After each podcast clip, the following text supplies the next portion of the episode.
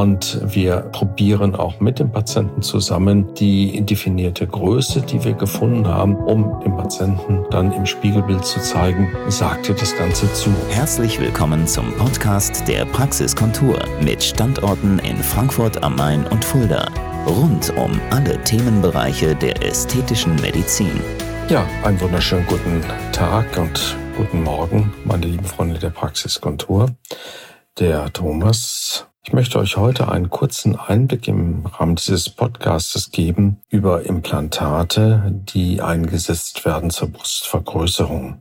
Generell ist zu den Implantaten zu sagen, dass es natürlich vergleichbar wie in anderen käuflich zu erwerbenden Bereichen unterschiedlichste Firmen und unterschiedlichste Produkte gibt, die man erwerben kann. Dabei reicht die Preisspanne von wenigen hundert Euro bis natürlich mehreren tausend Euro. Und die Qualität dieser einzelnen Implantate ist sehr, sehr unterschiedlich und äh, bedingt zum einen die chemische Zusammenstellung des eingebrachten Silikons und zum anderen ist entscheidend die Hülle eines Implantates und damit die Reißfestigkeit. In unserer Praxis werden ausschließlich nur Implantate der namhaftesten Hersteller der Welt eingesetzt. Das ist einmal ein rein deutsches Produkt und zum Zweiten ein amerikanisches Produkt, die sich in den letzten Jahren auf dem Markt zu nahezu 90 Prozent etabliert haben. Womit sind Implantate gefüllt? Implantate sind mit einem medizinischen Silikongel gefüllt. Dieses ist im Vergleich zum industriell hergestellten Silikon einer ganz anderen chemischen Zusammensetzung unterzogen, ist auch besonders gereinigt und verhält sich auch wesentlich anders als ein industriell hergestelltes Silikon. Diese Silikone können in der Form verändert werden, dass sie zum einen eine höhere Festigkeit erreichen, dann bezeichnet man solche Implantate als formstabil oder auch eine etwas mehr flüssigere Variante haben, dann würde man von einem Hybridimplantat sprechen. Das Besondere an diesem Implantat ist, dass sich das Silikon entsprechend der Schwerkraft verhält und somit der Körperstellung ein bisschen nachgibt. Das sind sehr schöne Implantate und diese bezeichne ich immer als sogenannte Hybridimplantate. Dazu aber später mehr. Von den grundsätzlichen Typen gibt es drei verschiedene Arten von Implantaten. Es gibt einmal das sogenannte rein runde Implantat. Dieses rein runde Implantat stellen wir uns am besten vor, wenn wir einen Ball in der Mitte zerteilen. Die eine Ballhälfte wäre dann das runde Implantat mit einem runden Durchmesser, mit einem klar definierten Radius und einem relativ hohen Profil. Dieses Implantat muss formstabil sein, damit es nach außen seine Form einfach nicht verliert. Davon zu trennen sind rein anatomische Implantate und die unterscheiden sich im Wesentlichen dadurch, dass dieses Implantat vergleichbar mit einer Sprungschanze geformt ist. Das bedeutet, der obere Anteil des Implantates ist flacher und nach unten nimmt das Volumen nach außen hinzu, sodass die Form der Brust mehr imitiert wird.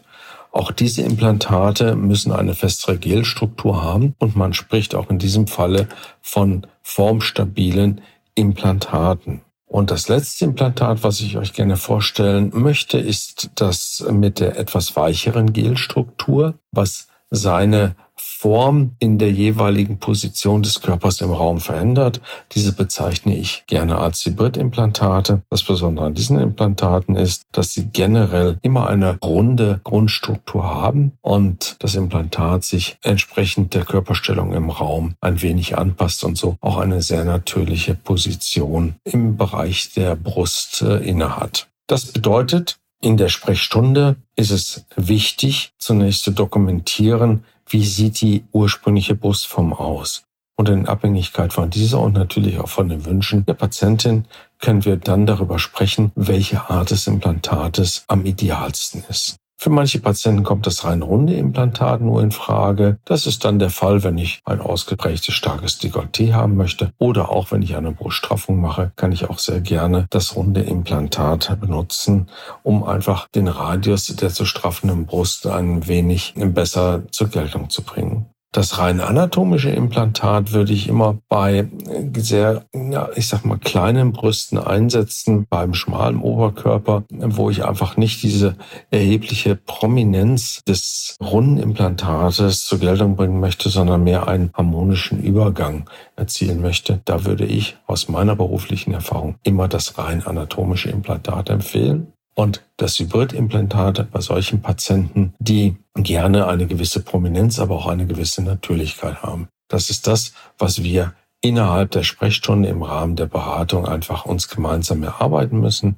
Das ist der Grund, dass wir auch die Implantate alle demonstrieren können. Und wir probieren auch mit dem Patienten zusammen die definierte Größe, die wir gefunden haben, um dem Patienten dann im Spiegelbild zu zeigen, sagt dir das Ganze zu. Und in diesem Falle ist es noch wichtig zu wissen, dass bei Implantaten, bei definierten Durchmesser, wir nur die Möglichkeit haben, in der Profilhöhe zu spielen. Das bedeutet, es wird unterschieden zwischen einem vollen Profil, einem mittleren und einem ganz niedrigen Profil. Das bedeutet, der Durchmesser des Implantates, den wir vorher bestimmt haben, der bleibt gleich.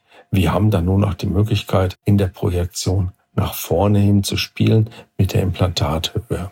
Das und viele andere Fragen können wir wunderbar im Rahmen des Beratungsgespräches gemeinsam erarbeiten und dann das bestmögliche Implantat für dich finden. Ich hoffe, dass ich euch mit diesen Anmerkungen ein wenig Einblick in die Welt des Implantates geben konnte und freue mich natürlich darauf, euch in der Praxis zur Beratung begrüßen zu dürfen. Und ihr findet uns sowohl in Fulda als auch in Frankfurt.